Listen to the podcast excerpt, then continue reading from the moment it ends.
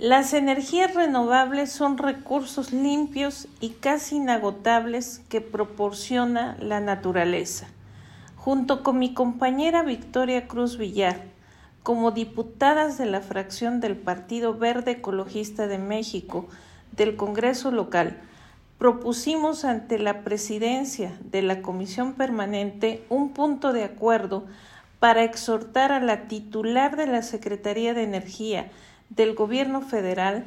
a fin de que realice un análisis y reconsidere las acciones emprendidas en el acuerdo por el que se emite la política de confiabilidad, seguridad, continuidad y calidad en el sistema eléctrico nacional, publicado en el Diario Oficial de la Federación el 15 de mayo del año en curso por las posibles violaciones jurídicas que puedan ocasionar a la Ley General del Cambio Climático y Ley de Transición Energética, así como el posible incumplimiento del Estado mexicano respecto al Acuerdo de París. Asimismo, que analice y considere las consecuencias económicas del acuerdo. Las energías renovables son recursos limpios y casi inagotables que proporciona la naturaleza por su carácter autóctono. Contribuyen a disminuir la dependencia de nuestro país de los suministros externos, aminoran el riesgo de un abastecimiento poco diversificado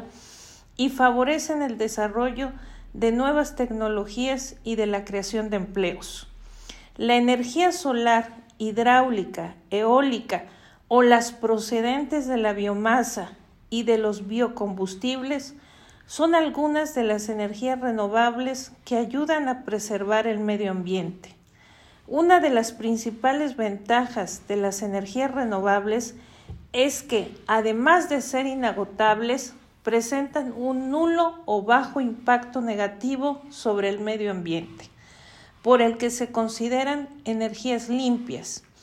en la actualidad las energías renovables son una realidad presente en nuestra sociedad y sus beneficios para el medio ambiente son más evidentes. El acuerdo para garantizar la eficiencia, calidad, confiabilidad, continuidad y seguridad del sistema eléctrico nacional con motivo del reconocimiento de la, de la epidemia de enfermedad por el virus COVID-19 enfatiza que solo se mantendrán las centrales eléctricas intermitentes que hayan alcanzado el contrato de interconexión un día antes de la publicación de esta política en el DOF y que los proyectos que estaban en camino tendrán que ser evaluados por SENACE para saber si el sistema tendrá capacidad de alojamiento regional considerando la confiabilidad del sistema. Como diputadas del Verde, nuestra prioridad es la de garantizar el derecho a la salud